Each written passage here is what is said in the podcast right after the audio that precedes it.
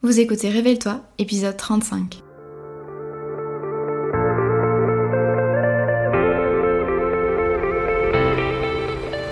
Je m'appelle Maëlan et j'accompagne les solopreneurs dans la construction d'une activité solide, pérenne et rentable, sans stratégie compliquée ni épuisement. J'ai créé en 2020 la Micropreneur Academy, l'école en ligne pour apprendre à entreprendre. Dans mon ancienne vie, j'étais juriste fiscaliste en cabinet d'avocat. J'ai choisi de tout quitter pour me créer un métier complètement sur mesure et vivre de mes passions sur le web. Oui, au pluriel. J'ai créé le podcast Révèle-toi pour aider des personnes comme toi à se lancer et à construire une activité qui a du sens. Ici, tu trouveras pas de recettes magiques ni de conseils bateaux, mais un vrai partage d'expérience et de connaissances, sans tabou ni paillettes. J'aime t'accompagner en tous les aspects de ton aventure parce que, disons-le, créer son entreprise, c'est pas simplement se déclarer à l'URSSAF et suivre un tuto sur le web. Chaque semaine, on va parler ensemble de création et développement d'entreprise, de finances, d'organisation et de la vraie vie des entrepreneurs et des freelances, toujours avec beaucoup de bienveillance.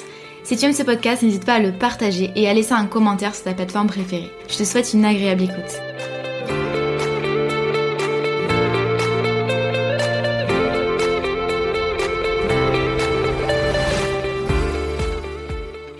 Bonjour à toi et bienvenue dans Révèle-toi, le podcast qui t'aide à créer et développer ton activité d'entrepreneur.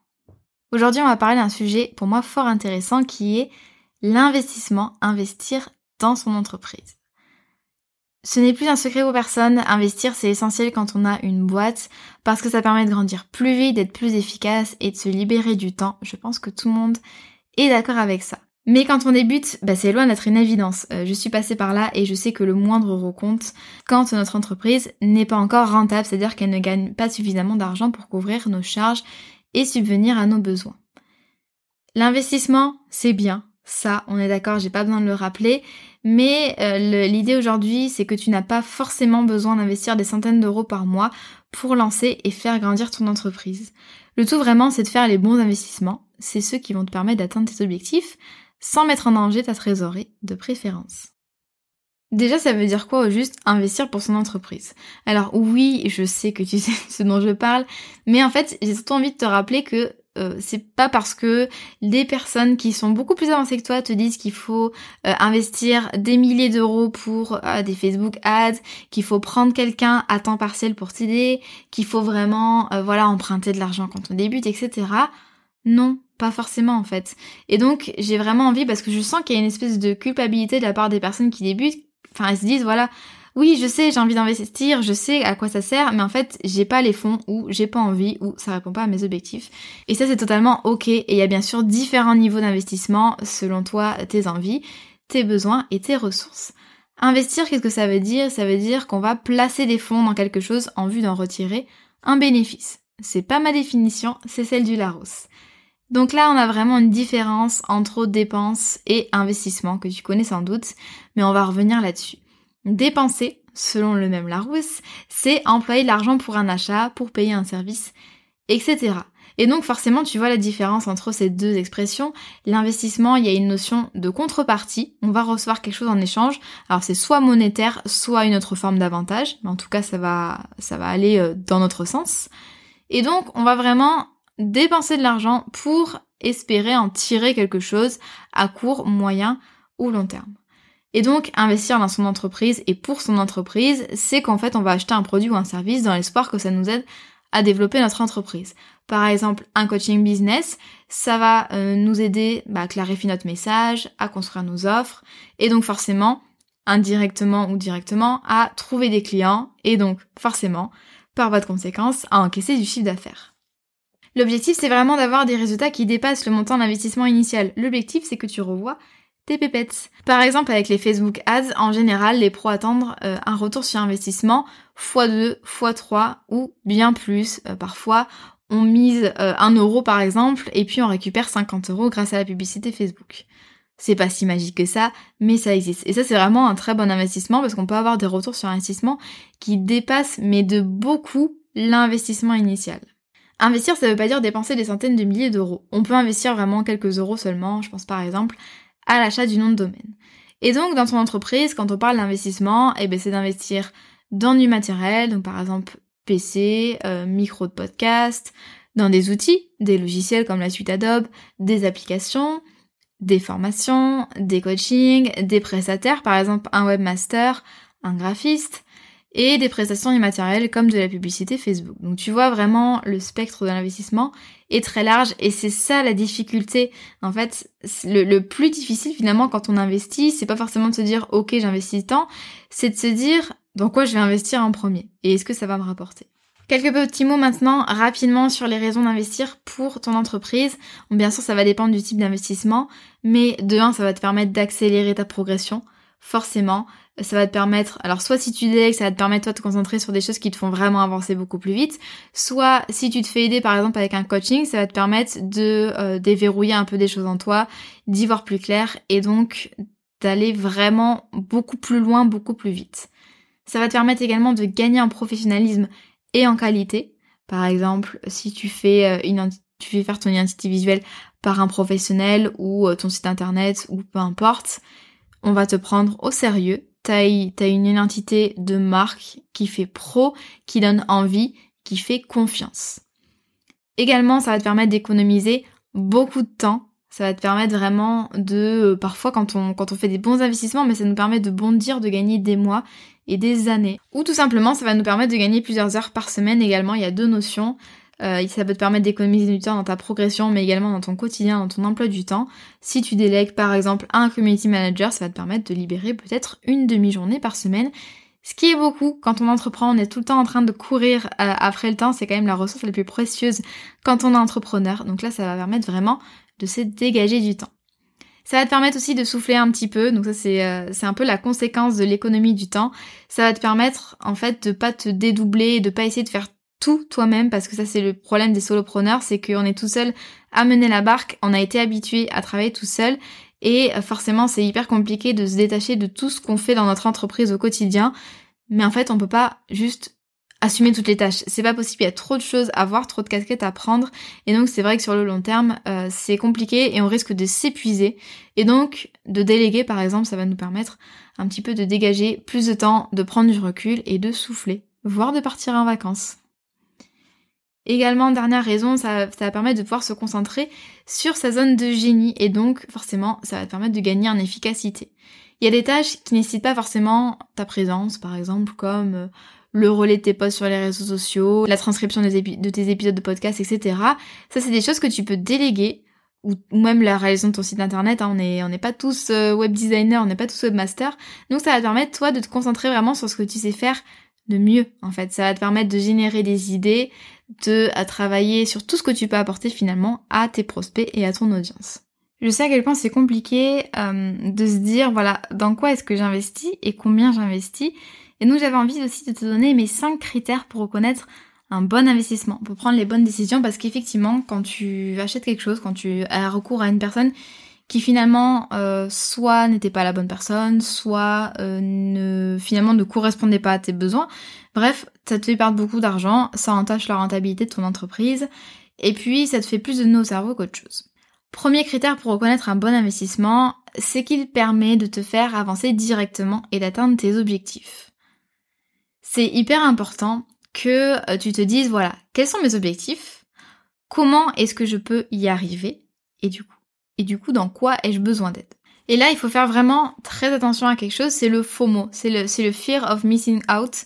Ça veut dire qu'en fait, t'as peur de passer à côté de quelque chose. C'est un peu comme le syndrome de l'objet brillant, c'est-à-dire qu'en fait, tu vas voir des stratégies marketing, commercial, business qui vont marcher pour les autres et toi tu vas absolument vouloir te les accaparer et donc tu vas absolument vouloir investir euh, dans euh, la publicité, dans une formation, dans un coaching, dans un outil à la mode, etc. Et c'est super important de se dire voilà, de quoi ai-je besoin là maintenant, quel est mon objectif ou mes deux objectifs principaux pour l'an prochain? Et comment est-ce que je peux m'assurer que je sois vraiment focus sur ça? Et donc forcément si tu vas investir à droite à gauche, tu vas te disperser, tu vas perdre en efficacité et finalement tu ne vas pas avancer. Donc concrètement le retour sur investissement sera nul. Idem si tu as envie de déléguer des choses à quelqu'un, c'est hyper important de te dire voilà, est-ce que les tâches que je délègue à cette personne-là et que je faisais avant, est-ce que vraiment ça m'a fait avancer le schmilblick ou est-ce que euh, ça a été du temps perdu et là le pire truc à faire ce serait de prendre quelqu'un pour faire les mêmes tâches inutiles que tu faisais avant. Bien sûr, plus les objectifs business sont élevés, plus le besoin d'investissement sera fort. Euh, si tu veux avoir une croissance fulgurante par exemple, tu auras besoin de faire plus dans le moins de temps possible et donc forcément tu auras besoin d'investir davantage. Donc là vraiment tout dépend de tes objectifs mais attention, attention, attention à n'investir que dans les trucs qui te font vraiment avancer. Deuxième critère pour reconnaître un bon investissement, c'est qu'il est nécessaire à l'instant T. On prend tes objectifs, mais on prend tes objectifs du moment. Donc par exemple, tu as envie de lancer une formation en ligne l'an prochain, ok c'est très bien, mais là où t'en es dans ton avancement, en fait t'as même pas défini encore ton client idéal, le plan de ta formation, etc. T'as pas commencé à faire quoi que ce soit, donc tu n'as pas besoin d'investir dans une formation Facebook Ads pour ton lancement, alors que la priorité vraiment c'est là de concevoir ton offre. Autre exemple, tu n'as pas besoin d'investir dans les outils pour créer une formation, alors que tu n'as même pas validé ton idée de formation, par exemple. Tu vois, en fait, il y a des choses qui vont te servir pour ces objectifs futurs, ok, mais là, pour l'instant, tu n'en as pas besoin. Donc, essaye de ne pas te disperser, parce que là, le truc, c'est, admettons que tu prennes ta formation Facebook, et donc, du coup, tu vas te mettre à fond sur Facebook, tu vas vouloir faire des tests, etc. Et ta formation, eh bien, va rester dans les placards et tu ne vas pas avancer. Donc, tu vois, ça peut, il faut faire vraiment attention aux investissements que tu fais parce que ça peut causer du tort à ton activité. Troisième critère, cela dépasse tes compétences ou excède ton temps disponible, ou les deux. La question à se poser vraiment là, c'est euh, qu'est-ce qui se passe concrètement si tu ne fais pas cet investissement-là, si tu ne prends pas ce coaching, si tu ne prends pas ce freelance, si tu ne prends pas cette formation-là? Est-ce que c'est quelque chose que tu peux faire toi-même? Si oui, combien ça te coûterait en temps et en argent? Et sinon, quelles seraient les conséquences pour ton entreprise? L'idée c'est vraiment que tu te demandes est-ce que est-ce que tu as besoin d'aide pour faire ça? Est-ce que tu as besoin d'un outil, du matériel, d'un coaching? Est-ce que tu as le besoin vraiment de faire ça parce que ça te coûterait trop de temps, trop d'argent? Ou est-ce que c'est quelque chose que tu veux prendre en charge? Parce que oui, c'est bien d'investir. Après, si tu investis alors qu'au final, t'en as pas forcément besoin parce que tu aurais très bien pu faire la chose avec un autre outil que tu as déjà ou euh, que ça aurait très bien pu venir de toi parce que tu as les compétences nécessaires, là, c'est dommage. Quatrième critère, il peut amener un retour sur investissement plus ou moins mesurable. Le retour sur l'investissement, ça doit vraiment être ton indicateur clé. C'est ce qui va te permettre bah, de mesurer l'impact positif ou négatif, mais ça je te le souhaite pas, que l'investissement peut avoir sur ton entreprise. Le ROI peut être calculé de plein de façons différentes et ça c'est super important d'avoir un bon indicateur.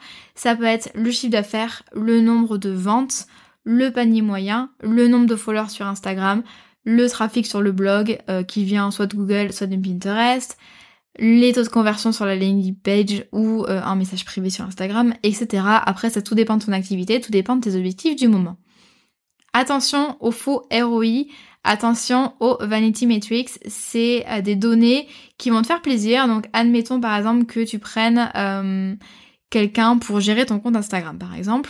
Ça va te coûter de l'argent, mais tu vas te dire ouais, mais j'ai un bon ROI parce qu'on a augmenté le nombre de followers. Ok, ça c'est très bien, ça fait joli, ça fait classe d'avoir plein de followers, mais est-ce que ça t'a apporté concrètement de l'argent, du chiffre d'affaires, des ventes? Et ça, c'est beaucoup plus important finalement que simplement des vanity metrics comme ça, comme les likes, les followers, le trafic, etc. Faut voir déjà si ça convertit. Parfois, c'est compliqué euh, de comprendre vraiment quel est concrètement le résultat obtenu, mais en fait, le tout, c'est de comprendre comment ça peut te, rapporter en fait. C'est pas forcément de savoir que ça va te rapporter 10% de ventes en plus, mais c'est de comprendre en quoi et comment ça peut te rapporter des ventes en plus. Par exemple, tu vas déléguer à quelqu'un le service client. Donc ça, c'est compliqué de mesurer le retour sur investissement. Mais toi, ça va te permettre, par exemple, de te concentrer sur des tâches à forte valeur ajoutée. Tu auras plus de temps. Donc tu vas pouvoir mener des plus gros projets et donc forcément, tu vas pouvoir lancer les choses plus rapidement et donc tu vas pouvoir augmenter ton chiffre d'affaires. Et bien sûr, le service client, s'il est bien fait, eh bien, les clients actuels sont contents et peut-être qu'il y aura plus de bouche à oreille, par exemple. Ça, c'est des choses, tu peux comprendre à peu près comment ça marche, tu vois un peu l'effet que ça peut avoir sur ton entreprise, même si tu peux pas le mesurer vraiment objectivement. Au contraire, si par exemple tu es boulanger et que tu achètes un four supplémentaire, là on peut vraiment mesurer le retour sur investissement parce que ça va te permettre par exemple de cuire 50 euh, pains ou 50 pizzas en plus par jour et donc de récupérer X euros de plus par mois. Mais voilà, faut, faut se dire que c'est pas forcément un inconvénient si t'arrives pas à chiffrer vraiment exactement le retour sur investissement. Mais l'important c'est de savoir, de comprendre un peu le mécanisme, comment ça peut faire grandir son entreprise. C'est important également de savoir au bout de combien de temps ça peut t'amener des résultats espérés. Euh, notamment d'un point de vue trésorerie déjà, parce que tu vas investir quand même des sommes, ça va un peu entacher ta rentabilité, donc c'est hyper important de savoir toi à quel moment ça peut te rapporter, court terme, long terme, moyen terme. Et également, quand tu vas étudier tes données, quand tu vas étudier ton retour sur investissement, etc., quand tu vas vouloir faire un bilan, c'est important quand même d'avoir euh, un repère comme ça. Enfin, cinquième critère pour savoir si c'est un bon investissement, c'est que le montant d'investissement est raisonnable au vu de tes ressources et du retour sur investissement attendu. On va prendre en compte ici les ressources de l'entreprise, donc déjà ce qu'il y a sur ton compte euh, d'entreprise, donc la trésorerie, et puis également sur les ressources en fait qui vont rentrer dans les mois prochains dans ton entreprise que tu peux un petit peu anticiper au moyen d'un prévisionnel. On va prendre en compte également tes ressources personnelles, donc tes besoins financiers, euh, si tu as des aides par exemple comme le chômage, et en fait là je m'adresse surtout aux créateurs, créateurs d'entreprise. Évidemment, si vous savez que vous avez le chômage pendant un an, ça va influencer vos, vos décisions d'achat, d'investissement. Le montant d'investissement dépend également de tes objectifs. Qu'est-ce que tu privilégies? Donc là, on en a parlé tout à l'heure, mais si par exemple tu as envie d'une croissance euh, rapide type startup exponentielle, évidemment, tu vas devoir faire beaucoup d'investissements au départ, tu vas peut-être même emprunter, euh, recruter trois freelances et puis euh, lancer la machine le plus vite possible. Au contraire, si tu privilégies plus, bah voilà, un développement d'activité tranquille, plus le fait de pouvoir te rémunérer en priorité, de pouvoir te dégager euh, un chiffre d'affaires suffisant pour vivre. Là, dans ces cas-là, forcément, le, montant de, l'enveloppe qui est affectée à tes investissements va peut-être un petit peu réduire. Bien sûr, petite précision, faut pas regarder que le montant d'investissement. Euh, il y a parfois des investissements, on va vouloir faire des économies et puis finalement on va perdre de l'argent. Donc par exemple quand on achète du matériel bas de gamme, style un micro de podcast tout pourri, en fait, ça va coûter plus cher sur le long terme parce que tu vas vouloir vite changer de matériel. Donc forcément, eh bien, un micro euh, tous les deux ans ou tous les ans, ça coûte plus cher. Euh, de même que par exemple, si tu dois acheter des logiciels complémentaires pour traiter le son. Ça, c'est qu'un exemple parmi tant d'autres. Mais finalement, on voit qu'en faisant des économies, ben, c'est pas toujours rentable, bien au contraire. Maintenant, si tu débutes tout juste dans l'entrepreneuriat, de quoi as-tu vraiment besoin? Et de quoi tu n'as pas besoin il y a vraiment une balance à faire entre, euh, et puis ça c'est le plus difficile, mais ce qui n'est pas utile pour ton développement et ce qui risque de freiner ton développement. Quand on fait trop d'économies, mais vraiment il y a des personnes qui font des économies mais de façon abusive pour quelques euros par mois, ils préfèrent s'embêter pendant des heures et des heures, alors que finalement c'est pas c'est pas une grosse somme par rapport au, au retour sur investissement qu'on peut attendre. Faire trop d'économies, ça te fait perdre un temps fou pour un résultat en plus qui est souvent médiocre. En fait, on va chercher à bricoler. Par exemple, petit exemple, je sais que ça va pas plaire à tout le monde, mais par exemple, les factures qui sont faites sur Excel ou euh, sur Word, vous allez passer des heures à essayer de trouver des modèles, à essayer de comprendre un petit peu euh, comment ça marche, est-ce qu'il y a toutes les informations euh, demandées par la loi, vous allez essayer de le personnaliser, etc. Au final, ça fera très bricolage, hein, ça fera très amateur, alors que finalement, il y a des logiciels qui coûtent il y en a qui sont gratuits, puis il y en a qui coûtent que quelques euros par mois et qui vont vous permettre de gagner en sérénité, en professionnalisme, en temps, etc. Et vraiment par rapport à la faible dépense par mois de quelques euros par mois, ça peut vraiment tout changer. Il n'y a pas besoin d'investir beaucoup, hein, surtout au démarrage. En fait, le plus important, vraiment, que je dis tout le temps, je le répète tout le temps, partout, à qui veut l'entendre, mais le plus important au démarrage, c'est vraiment de construire les fondations étudier son marché, son client idéal, affiner son positionnement, commencer à structurer ses premières offres, etc. C'est bien plus important que d'aller vouloir dépenser son argent un peu partout, en coaching, en machin. Alors si les coachings, ok, ça, peut vous permettre de euh, vous aider à étudier votre marché, votre client idéal, etc. Mais surtout en outils marketing, par exemple. Vous n'avez pas besoin du meilleur outil d'email marketing, par exemple, pour débuter. Vous, vous avez besoin d'étudier votre marché, de comprendre ce que vous allez proposer, pourquoi vous le proposez, comment est-ce que vous pouvez faire mieux que les autres, etc. Voilà, ça c'est... Je le redis, je le répète et j'aurais même dû le mettre en début de podcast. Maintenant, les indispensables pour euh, débuter selon moi, donc bien sûr, il faut adapter ça à la nature de l'activité, mais euh, dans le domaine de la communication, ça va être un nom de domaine, un hébergement, un thème WordPress. Il y a des thèmes WordPress vraiment pas chers sur Creative Market euh, pour plusieurs dizaines d'euros, ce qui est pas cher du tout. Vous pouvez avoir un site internet qui fait pro, qui marche, plutôt que d'essayer de bidouiller tout ça, euh, de designer des pages toutes moches euh, pendant des heures. Voilà, ça c'est important. Un thème WordPress, un nom de domaine et un hébergement, ça coûte pas cher du tout et ça fait quand même beaucoup plus pro. C'est quand même, c'est quand même essentiel. Également au niveau de l'administratif, vous avez besoin d'un compte bancaire dédié à votre activité, je le dis et je le répète. On sépare les finances personnelles des finances professionnelles. Vous avez besoin d'un outil de facturation du moment que euh, vous avez vos premiers clients. Vous avez également besoin d'un matériel, donc euh, typiquement un ordinateur en forme entre guillemets, pas le vieil ordinateur qui pourrit dans un placard depuis des années, qui met euh, à peu près deux heures à booter le matin et puis qui vous fait perdre tout votre travail une fois sur deux. Voilà, ça c'est important. Je sais que ça coûte cher, mais ça s'il y a un matériel, quand vous travaillez dans le web, s'il y a un matériel que vous, un outil que vous devez privilégier, c'est bien ça. Côté formation, c'est hyper important de se former quand ça répond à nos besoins du, de l'instant T. Mais pensez par exemple au CPF, au compte formation des salariés, pensez au financement pour l'emploi, etc. Vous n'êtes pas obligé de débourser l'argent de votre poche. Il y a plein de choses qui sont faites en France autour de la formation professionnelle et c'est vraiment une chance, faut en profiter.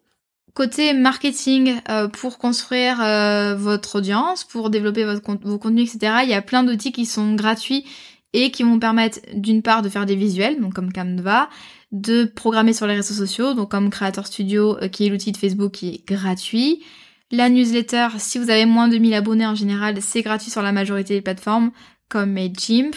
Voilà, c'est vraiment le BABA pour débuter. C'est, il y a plein d'outils gratuits sur le web, vous n'avez besoin que de ça. Et ensuite, une fois que vous êtes lancé, une fois que vous, par exemple, vous publiez du contenu régulièrement, eh bien, vous allez voir quels sont vos besoins et quels outils, finalement, de quels outils vous avez besoin.